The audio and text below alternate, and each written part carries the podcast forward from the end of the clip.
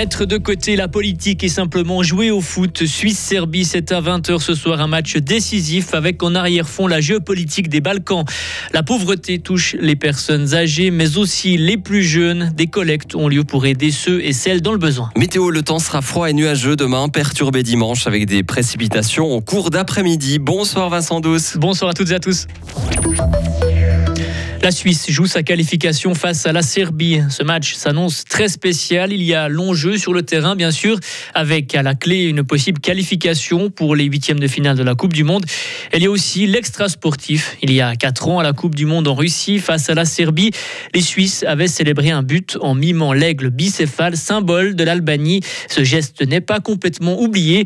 Écoutez l'analyse de Joël Robert, journaliste sportif pour la RTS. C'était il y a quatre ans. Je pense que les Suisses l'ont oublié. D'ailleurs, le président de la fédération, Dominique Blanc, est allé trouver son vis-à-vis serbe pour lui dire, écoute, cette fois c'est bon, on parle plus de politique, on parle de sport. Par contre, par contre, je suis pas certain que du côté serbe ça soit oublié. Je pense même que l'entraîneur va profiter de cela pour titiller son équipe, pour leur dire, vous avez vu en face ce qu'ils nous ont fait il y a quatre ans, on va leur montrer. Donc, pour motiver encore plus son équipe et l'aspect sportif, il va sans doute jouer euh, sur la corde sensible, la corde politique, sur les relations euh, un petit peu euh, difficiles entre la Serbie et, le Kosovo. Kosovo, d'où sont originaires Shakiri et Djaka, qui vont encore jouer. Hein, L'Italien n'est plus là, mais il y a quand même des joueurs qui ont participé à ce fameux match de 2018 à Kaliningrad. Donc ça risque, en plus de l'aspect émotionnel, de l'aspect intensité purement sur le terrain, d'avoir un petit peu de relance politique, mais surtout, j'ai envie de dire, du côté serbe. En tout cas, du côté suisse, on nous a dit, quand Jack a dit ce matin, non, mais attendez, je suis un professionnel, je vais me concentrer sur le sport.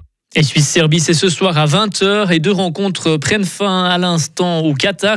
L'Uruguay a gagné 2 à 0 face au Ghana mais ne se qualifie pas car il y a une sensation dans l'autre match. Le Portugal s'est incliné 2 à 1 contre la Corée du Sud. La Corée et le Portugal sont donc qualifiés. Des pâtes, du chocolat ou même des couches. La conférence Saint-Vincent de Paul de la paroisse Saint-Pierre fait une collecte de denrées aujourd'hui et demain.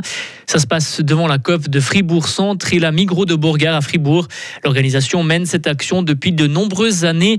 Son but, venir en aide aux personnes qui ont de la peine à boucler leur fin de mois et elles sont de plus en plus nombreuses. Dans le temps, on avait beaucoup de personnes âgées qui étaient pauvres et aujourd'hui, euh, la pauvreté, elle touche aussi la jeunesse. Michel Meyer, président de la conférence. Des jeunes qui pas trouvé leur place au niveau professionnel, qui sont dans des situations assez, assez précaires, qui vivent toujours à la maison après de, de nombreuses années, puis bien sûr les familles monoparentales où la séparation ben, divise aussi les revenus en deux, complique euh, l'habitat, puis complique, euh, réduit le niveau de vie des gens. Puis on voit des gens qui ont des petits salaires, hein.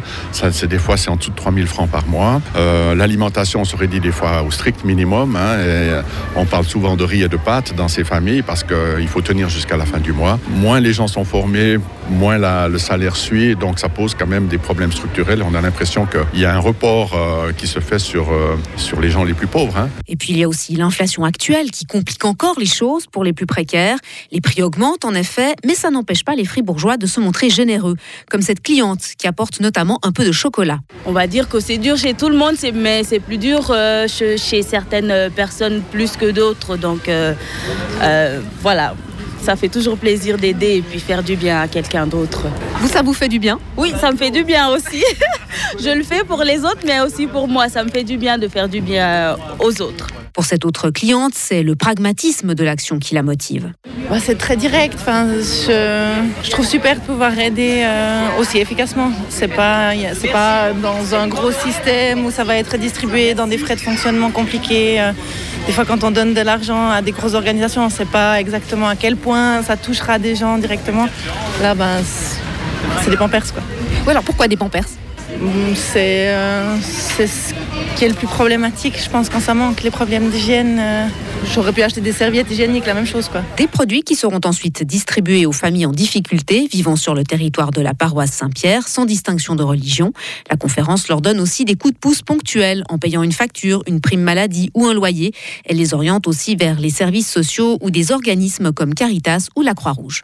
Un sujet signé Sarah Camporini que vous pouvez réécouter sur Frappe. Depuis cet été, le canton de Fribourg a versé 800 000 francs pour soutenir l'installation de bornes de recharge pour voitures électriques. Cela représente 80% de l'enveloppe qui a été décidée par le Grand Conseil. Au total, 650 demandes de subventions ont été déposées pour l'installation de bornes de recharge dans le secteur privé. Des sirops pour la toux potentiellement dangereux. L'Union européenne va les interdire. Ces sirops contiennent de la folcodine, un produit qui peut provoquer de réactions allergiques dangereuses. Ces médicaments sont utilisés depuis les années 50. En Suisse, un seul médicament sur le marché contient ce principe actif. Et enfin, une tortue souffle ses 190 bougies. C'est la plus vieille tortue du monde. Elle se trouve sur l'île de Sainte-Hélène dans l'océan Atlantique. Son œuf a éclos en 1832. Elle a connu la chute de l'Empire britannique, deux guerres mondiales. Et tenez-vous bien, John, elle s'appelle Jonathan. Vous imaginez ceux qui attendent mon. Alors, moi, si j'étais une tortue, hein, pour attendre mon héritage, 190 ans, ça ferait quand même beaucoup. Ça fait hein. beaucoup, ouais, c'est pas mal. Voilà, non, je suis pas une tortue, ça va bien. je vais pas vivre jusqu'à 190 ans. Retrouvez toute l'info sur frappe et frappe.ch.